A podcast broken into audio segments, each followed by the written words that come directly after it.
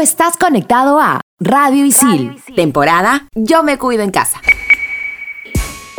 ¿Sabías que China tiene una unidad especial de espionaje cibernético llamado Unidad 61398? Hoy en Explícame esto, temporada Yo me cuido en casa, hackers. Bien, para terminar la clase, ¿alguna pregunta, chicas y chicos? Sí, yo. ¿Es mejor el vacío de la vida o la vida eterna después de la muerte? Ajá. Yo tengo otra. ¿Vivimos en un sistema económico y social de esclavitud moderna? Ok. Si existen las realidades paralelas, ¿cómo sabemos si estamos en la realidad o la paralela? Ya. Mm. Y cuando quieres dejar de pensar en algo, ¿estás pensando en dejar de pensar en algo? ¿Qué? ¿Qué? Bueno, estoy seguro que para todo esto hay una explicación. ¿O no? Aquí empieza Explícame esto por Radio Isil.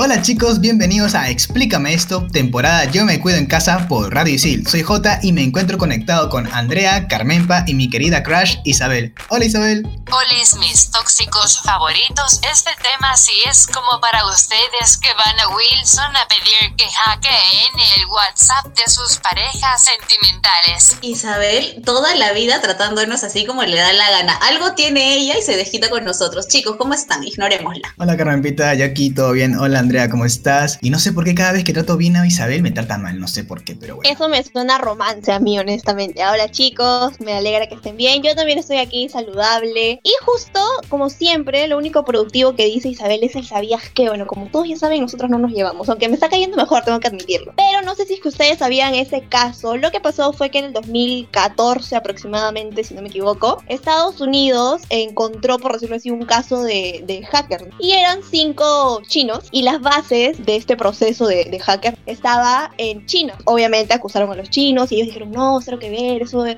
poco profesional, nosotros jamás en la vida. Y luego dijeron, bueno, la verdad es que sí, tenemos un- una unidad especial de espionaje cibernético, pero nada más, ¿no? Algo así. Pero sin más rodeos, empecemos de una vez este gran programa. Y como siempre, con la definición. ¿Qué es un hacker? Un hacker es una persona con grandes conocimientos en informática que se dedica a detectar fallos de seguridad en sistemas informáticos o en su defecto a penetrar estos mismos sistemas con el fin de robar y o recolectar información de. Existen dos tipos de hacking, como todo el mundo debe sospechar, el ético y el delictivo. Por un lado, solicitar a un hacker y decirle, amigo, mira, me he olvidado mi contraseña de este correo, me ayudas a recuperarla. Eso no es un delito, por ejemplo. Sin embargo, todo cambia cuando los usuarios piden que este mismo especialista se haga con la base de datos de un negocio rival, cambie los datos de un fichero oficial o acceda a la cuenta de Facebook de una pareja por una supuesta infidelidad. Y aquí en Perú, atentar contra la integridad de datos informáticos es ilegal y tiene una pena privativa de libertad no menor de uno ni mayor de cuatro años. Así que cuidadito ahí de stalkear a tu ex, ya sabes ya. Sí, más adelante ya vamos a hablar un poco más de todo el ámbito jurídico con respecto a los datos personales. Ahora, con respecto a la clasificación de los hackers, se utiliza el término hat o sombrero porque en, en- yo no sabía esto, por ejemplo, pero en las películas del antiguo oeste los personajes buenos utilizaban sombreros blancos y los malos sombreros negros. Entonces supongo que ya van entendiendo de qué va. Empecemos con el black hat. Estos hackers utilizan sus habilidades para romper los sistemas de seguridad, acceder a la data, apoderarse de ella y principalmente lo que buscan es lucrar. Y los white hat, que es como que el lado, de- el extremo, por decirlo así, son los que se apegan más a lo ético, ¿no? A lo políticamente correcto. Ellos trabajan en compañías, en el área de ciberseguridad o seguridad informática y se aseguran de que las datas de estas empresas estén alejadas de los ciberataques. También tenemos a los Grey Hat, que es una mezcla entre los Black Hat y White Hat. Me suena a canción de Michael Jackson. Estas personas, aunque actúan de forma ilegal, suelen ser con buenas intenciones. Por ejemplo, pueden adquirir información que sea relevante para el público en general. Y también están los Farmer, que son los que hacen ataques de phishing. Por ejemplo, digamos, te llega un correo, tú entras, pones tus datos del banco y lo que hacen estos hackers es robar todo el dinerito que tienes en tus cuentas. Así que siempre hay que tener muchísimo cuidado a qué cosa le ponemos enter. Y también tenemos a este tipo de hackers conocidos como los Carder, que son expertos en fraudes con tarjetas de crédito que son clonadas. Y también a los Script Kiddie, que carecen de habilidades técnicas, pero recopilan información de hacking para probarlo en el futuro, sin importarles el funcionamiento interno de su sistema. Y ahora vamos a hablar del hacking ético, pero para eso tenemos a nuestra querida Ato. Hola Ato. Hola Hola chicos, sí, y hablando de los tipos de hacking está el hacking ético. A los hackers que operan de esta manera se les considera de tipo sombrero blanco eh, y estos son especialistas en ciberseguridad y se encargan de arreglar vulnerabilidades en sistemas de seguridad para prevenir la penetración de hackers maliciosos, ¿no? A los que también se les considera como los sombreros negros. Su importancia radica más que nada en que la información confidencial de compañías y empresas sufren una gran exposición dentro de la red.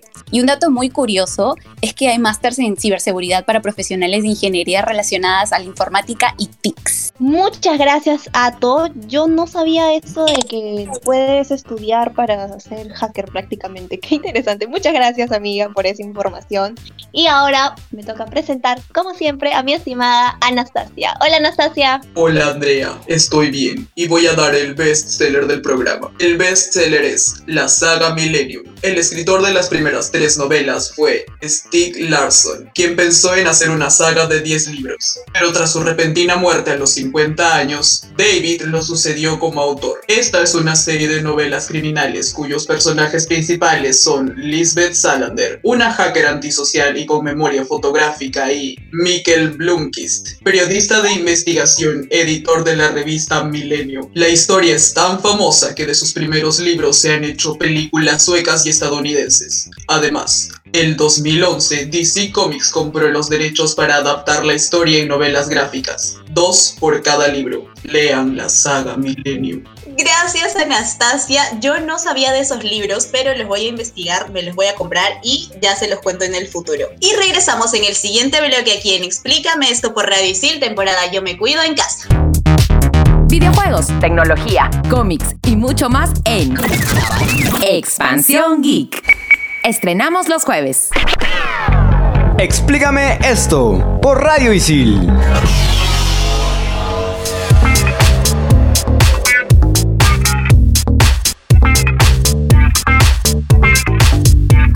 Ya estamos de vuelta aquí en Explícame esta temporada Yo me cuido en casa por Radio Isil y empezaremos este bloque con una frase de Anónimos que nos ha encantado. Los corruptos nos temen, los honestos nos apoyan y los héroes se unen a nosotros. Así que ya saben, por favor, únanse a la lucha digital. Y ahora, al parecer, como siempre, después de mí, quiere hablar mi estimada Isabel. Dinos, Isabel. Hasta que por fin se dignó a hablar la señorita, para la anécdota del programa tenemos a Carmenpa. Recuerda que el tema es hackers, no fantasmas. Ahora sí puedes hablar, mamita. Yo no entiendo por qué Isabel cree que de lo único que yo sé hablar es de fantasmas. No, cariño, yo tengo muchísimo más tema de conversación. Bien, chicos, les cuento lo que pasó. De hecho, ha pasado hace poquitos días que estaba conversando con el técnico que le echó un ojito a mi laptop y resulta que le comenté, ¿no? Le dije, ay, ¿no tendrá usted algún caso que nos pueda contar sobre hackers? Y me contó algo que me dejó así asombrada porque es algo que yo había imaginado nada más que podía pasar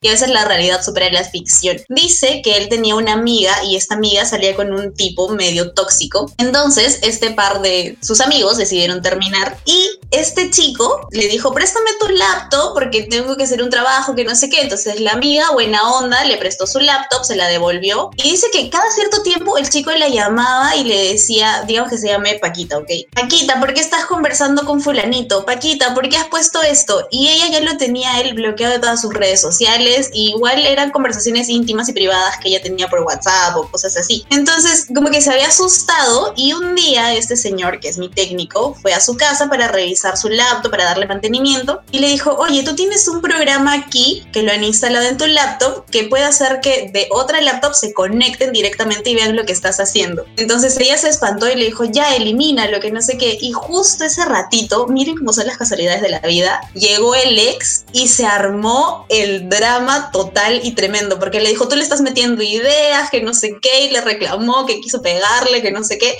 pero había sido este chico, pues el ex medio loquito, súper tóxico, que le había puesto ese programa a la pobre chica para estar espiándola y paso, yo no sé, alguna vez yo encontré un programa medio raro aquí en mi laptop que lo descargó un amiguito de por ahí y me asusté muchísimo. Tengo miedo a que me hackeen. Yo tengo miedo a esa clase de cosas, amigos. Acabas de activar un nuevo trauma en mi vida, amiga. Muchas gracias, de verdad. Por eso no se tiene que prestar ni celular, ni laptop, ni tablet, ni nada, porque estas cosas ocurren. Qué miedo, de verdad. Sí, y de hecho por eso también hay varias personas que le ponen este, una cintita, un papelito, algo a la cámara para taparla, porque es que es tan fácil espiarte y te imaginas que tú estés ahí sacándote un mocasín y te estén espiando ahí. No me parece. Muy buena tu anécdota, pese a todo. Yo, yo tengo que decirte que ese programa de- del que te contó el chico este, el técnico, lo usa mi mamá, pero porque ella trabaja con varias computadoras en diferentes lados. Ah, ya. Pero también como que da miedito, ¿no? Como que, mm, pues, ¿qué, qué se puede hacer acá? O sea, algo turbio. Ahora vamos a hablar del movimiento del hacking, que es el hacktivismo. Este es la combinación de las palabras piratería y activismo. Es un movimiento activista que surge con los inicios de Internet. Su base ideológica es el intercambio y apertura del conocimiento y la vulneración de derechos de propiedad intelectual que no favorecen al desarrollo del conocimiento. Estos activistas son obviamente hackers, es decir, son profesionales con todo lo que tiene que ver seguridad informática y llevan a cabo acciones contra la seguridad de los sistemas para escribir códigos que promuevan ideologías políticas, libertad de expresión, derechos humanos, ética de información, etc. Lo que pretenden con este accionar es producir resultados similares a los de cualquier otra forma de activismo social, como por ejemplo protestas, revuelo, desobediencia civil, etc. Hablemos ahora de los casos más sonaditos en el mundo de los hackers. Wikileaks. Wikileaks es una página web fundada en 2006 que amenazó a varios países con sus publicaciones de información confidencial. Para muchísimas personas, el accionar de Wikileaks fue símbolo de libertad de prensa y del periodismo de investigación, pero para otros, como por ejemplo el gobierno de Estados Unidos, cruzó líneas rojas al publicar datos sensibles que podrían suponer una amenaza a la seguridad nacional. Miren eso. Cuidadito con eso. Pero te cuento, en estas páginas se postean documentos e imágenes generalmente filtrados por fuentes no identificadas, con el fin de develar escándalos y casos de corrupción que consideraban de interés público. Muchos de los documentos de Wikileaks son cargados en la web a través de un sistema que permite a los usuarios subir información de manera anónima. Así como citó Julian Assange, el fundador de Wikileaks, a la BBC. Utilizamos técnicas criptográficas avanzadas y técnicas legales para proteger las fuentes. Pero este caso ya tiene un tiempito, ¿ah? porque se popularizó exactamente en el 2010 debido a una filtración masiva de material clasificado del ejército estadounidense sobre las guerras de Afganistán e Irak. Entonces supongo que podrán deducir que Wikileaks y el Estado norteamericano obviamente no se llevan muy bien que digamos. Por ejemplo, entre algo del material que reveló está un video del 2007 en el que se ven a soldados estadounidenses disparando desde un helicóptero en Bagdad y causando la muerte de más de 10 civiles, entre ellos un periodista de la agencia Reuters. Y yo he estado investigando sobre algunos hackers súper famosos que han causado revuelo en todo el planeta Tierra y uno de ellos es Michael Coles, que es más conocido como Mafia Boy, que en los años 2000 y con tan solo 15 años atacó los sitios de Amazon y CNN. Amazon tuvo una pérdida entre 200 mil y 300 mil dólares por hora por la imposibilidad de compras. Pero actualmente dirige una empresa llamada Optimal Secure que intenta encontrar puntos débiles en las redes y cómo solucionarlos. O sea, se volvió bonito. Vamos con otro hacker también bastante conocido, Kevin Lee Powell. Él tenía 17 años cuando realizó su primer ataque y fue al ARPANET, que es un sistema de seguridad creado por Estados Unidos. Y además formó parte de los sombreros negros bajo el seudónimo de Dark Dante. Este ataque que hizo este buen hombre alertó al FBI quienes lo arrestaron y sentenciaron a 5 años de prisión y una multa de 56 mil dólares por otro ataque que también había hecho previamente. En el 2004 obtuvo libertad condicional e inició su carrera periodística, o sea, se reformó este buen Kevin. Y dos años más tarde, en octubre de 2006, Kevin Poulsen publicó valiosa información sobre pederastas registrados con la red social MySpace. Y en junio de 2010, Poulsen publicó la historia inicial del arresto del miembro del servicio estadounidense Chelsea Manning y publicó los registros de las conversaciones de Manning con Adrián Lamo respecto a Wikileaks. Continuemos con otro llamado Adrián Lamo, un periodista y hacker estadounidense apodado como el hacker sin casa o hacker vagabundo debido a su estilo de vida transitorio. Él fue conocido por hackear la red informática interna del The New York Times en febrero del 2002. Por este caso del New York Times y por otros casos informáticos contra Microsoft, LexisNexis, el 8 de enero del 2004 fue sentenciado y fue condenado a seis meses de detención en casa de sus padres. Miren, tan bonito bonitos que le hicieron quedar con sus papis. Más otros dos años de libertad condicional y se vio obligado a pagar alrededor de 65 mil dólares. Además, cuando quedó en libertad bajo custodia, cooperó con la justicia americana, ya que delató a Chelsea Manning involucrada en una filtración por Wikileaks. Lastimosamente falleció el 14 de marzo del 2018 a sus 37 años bajo causas aún desconocidas. Continuemos con Kevin Mitnick, conocido como el Cóndor, y él se convirtió en el criminal informático más buscado de la historia en la década de los 80 por Estados Unidos. Tiene entre todos sus antecedentes el ingreso a la computadora de la North American Air Defense Command, a ARPANET, ya lo hemos nombrado, es como una predecedora de Internet, y la invasión del sistema de la compañía Microport System, entre muchísimas otras más. Estoy dando cuenta que todos los hackers tienen como un apodo. Mi apodo hacker sería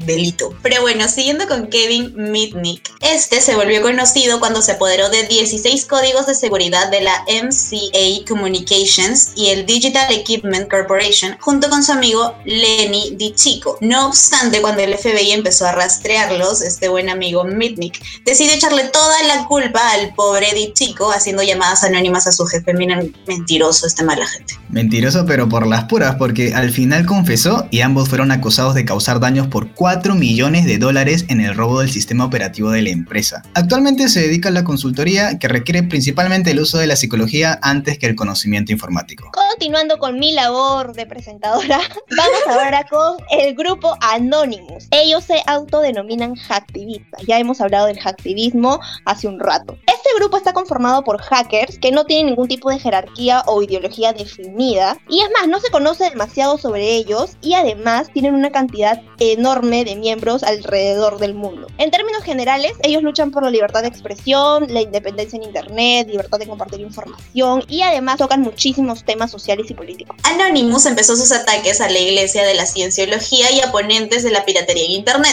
Y a partir del 2012 comenzaron los ciberataques a páginas oficiales de diversos países como China, Colombia, Estados Unidos, Reino Unido y Canadá. Y de hecho, el 2013 atacaron algunas entidades del Perú. Y poniéndonos en una época más actual, la última aparición del grupo Anonymous se dio en el 2020 ante el asesinato de George Floyd, amenazando con publicar registros policiales sobre pornografía y explotación sexual de personas influyentes, entre ellos Donald Trump. Yo quiero decir que cuando salió todo este, este caso de me puse a investigar acerca del- de la teoría conspirativa de Pizzagate. Supongo que alguno sabe de eso. No sé si es que no, por favor, investiguen porque hasta te meten canciones, artistas. Es demasiado buena esa teoría conspirativa. O sea, es malo decirlo, pero yo espero que sea real porque es tan buena y tan elaborada. Pero ya, me emocioné, lo siento.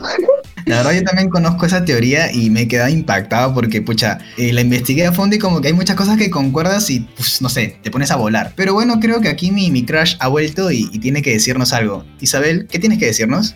La comunidad ISIL tiene miedo de ser hackeada y quiero saber si Perú tiene alguna ley de protección de datos personales. Esta parte me interesa, pero para responder a la comunidad ha venido nuestra amiga Sam a contestarnos. Hola Sam. Hola chicas y J alias Chupamedias de Isabel. Bueno, si los de la comunidad ISIL tienen miedo a ser hackeados como yo, existe la ley 29733 sobre la protección de datos personales en el Perú. Esta ley explica los límites que tienen los encargados del tratamiento de datos personales. Estos encargados, por si acaso, básicamente son las personitas que tienen acceso a tu información personal por motivos consentidos, ¿no? Por ejemplo, no sé, eh, te vas a comprar un celular y tienes que dar tu nombre, tu DNI, etc. Eso. Exacto, Andrea. Por ejemplo, entre las obligaciones que tiene está utilizar la información únicamente para lo que se solicitó en primera instancia. Además, esta ley explica cuándo no se necesita el previo consentimiento para tener acceso a datos personales. Por ejemplo, cuando los datos que se necesitan están relacionados a la salud y son necesarios por alguna situación de riesgo. Y también esta ley menciona los derechos del titular de los datos personales. Por ejemplo, el titular tiene el derecho a recibir todas las especificaciones y motivos por los que se solicitan sus datos. Hay incluso una sobre la indemnización que mereces si utilizan tu información personal sin tu consentimiento. Así que ya saben gente, anoten la placa. Ley 29733. Muchas gracias, Sam. Extrañábamos ese flow tuyo que tienes para contar las cosas.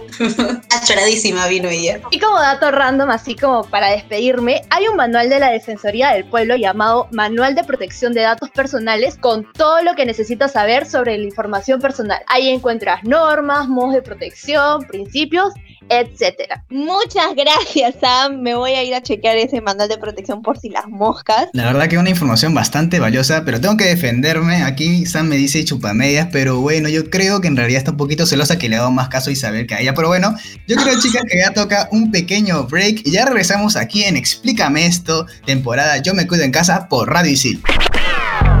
Explícame esto por Radio Isil.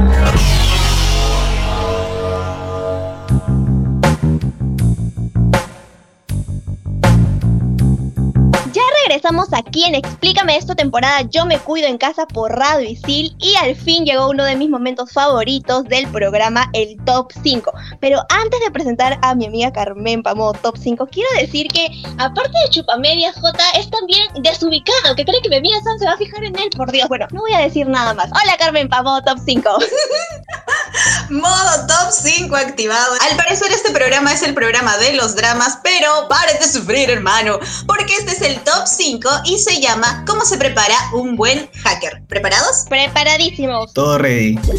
Top 5. Top 5. ¡Top 5! Top 5. La máscara. Hacker que se respete debe saber esto. Ningún comando te va a ayudar si no tienes la máscara de Anonymous puesta. Y mientras los pros hacen su pedido en eBay, hay otros que se las ingenian de la mejor manera. Algunos la piden por Wish y como todos sabemos, la carrera hacker de estas personas se va a posponer unos 7 u 8 meses en lo que llega tu pedido de China. Otros van al mercado central a comprarse esas mascaritas de plástico súper, súper, súper delgaditas. Y otros son más ingeniosos y dicen, pandemia, no puedo salir, no pasa nada. Y agarran su máscara de Halloween, esa de Scary Movie, la que se daba y psh, salía sangre por todo el lado. Plumón indeleble y ya está. El peruano es creativo, pues, ¿o no? No me imagino cómo sería una máscara de un peruano hacker. Así con todo lo que todo escrito, me muero de risa en vez de miedo. La verdad que yo me imaginé la, la máscara de la diablada. Ya, igualita, Ah, cual. eso sí me daría miedo. Gran hacker. Top 4. La mantita. Nadie dijo que ser hacker era cosa fácil. Estar sentado en el mismo lugar por horas intentando entrar al sistema del Pentágono pensando Estados Unidos, ahí te voy Donald Trump, no es nada sencillo. Y no solamente por los códigos que hay que descifrar, sino porque hace un frío tremendo y ya los ves a ellos queriendo bajarse el servidor del FBI para descubrir cosas del caso Pizzagate, bien empaquetados como tamalitos en su mantita de la infancia. Me dan una ternurita estos hackers. Por mí, a mí también me da ternura. Y Justo yo estoy con mi mantita así, así que me he proyectado. Bueno, si quieres hackear el Pentágono tienes que tener un level así, no sé, pues recontra alto como para tener esas energías. Pero bueno, Y también una buena mantita, pues, ¿no? Porque te puede hacer frío. Claro que sí. Ay. Top 3. Las botanas. Y si hace frío, también hace su hambre, pues. Y un buen hacker está preparado para todo. No le tiene miedo a nada. De hecho, un estudio realizado por el equipo de investigaciones de Explícame esto ha descubierto que lo único que los aprendices de hacker le temen es a que sus mamás dejen de comprar papitas y gaseosas y las cambien por apio y matecito de toronjil. Oye, ¿qué pasa con el matecito de toronjil? como dicen todos, ¿no? El estómago lleno, corazón contento y también ahí el cerebro funcionando a mil para tener todo listo. Pues un hacker tiene que estar así, fugaz. Quiero que coman un poquito de verdura, pues amigo hacker, escucha a tu mami, pobrecita, hasta que se hace tu ensalada. Top 2, las manos. Pero nuestro equipo no solo ha descubierto lo de la comidita de los hackers, de hecho, nuestro hacker institucional ha descifrado información encriptada y da fe de que una casa muy afamada de estudios imparte cursos libres sobre hacking y su primer módulo cuenta con los siguientes temas. Atentos. Conociendo tus manos, tus manos y tú, tus manos, la mejor herramienta para el diálogo y la importancia de tener 10 dedos, importantísimo para los hackers. Top 1, el puesto. Y habiendo seguido todos estos pasos de preparación para ser un buen hacker, lo único que te queda es alquilar un estante en Galerías Wilson y ofrecer tus servicios a parejitas tóxicas que quieren leer las conversaciones por Facebook y WhatsApp. Atento con este top 5.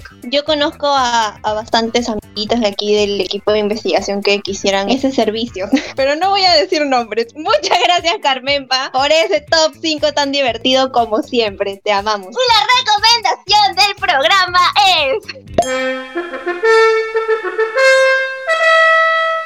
Recuerda, si descifraste la clave del cel de tu pareja, no eres hacker, sino que eres una persona tóxica con suerte. Cambia, hermano, hermana, por favor. Y si quieres dominar las redes y el internet como un profesional, estudia sistemas de información en ISIL y aprende haciendo. Y antes de irnos, queremos dejarles con unas recomendaciones bastante personales para cerrar todo este tema de hackers. Empecemos con King.com, atrapado en la web. Esto es un documental y cuenta la historia del fundador de Megaplot, quien es un super hacker, empresario y notorio pirata de internet, acusado de lavado de dinero, crimen organizado, violación de derechos de autor. Y mi lado cinéfilo les quiere recomendar El Quinto Poder, basada en hechos reales. Esta película nos muestra la unión de Julian Assange y Daniel Berg para fundar la plataforma de Wikileaks. Y por último, pero no menos importante, Mr. Robot, la serie sobre el mundo hacker por excelencia a día de hoy. Esta serie protagonizada por Rami Malek es un interesante thriller para cualquiera que tenga interés en el mundo hacker o quiera pasar un buen rato en una trama que se acerca al mundo de la informática, las corporaciones y las teorías de conspiración con perspectiva propia. Qué denso todo esto de Mr. Robot, hay que verla.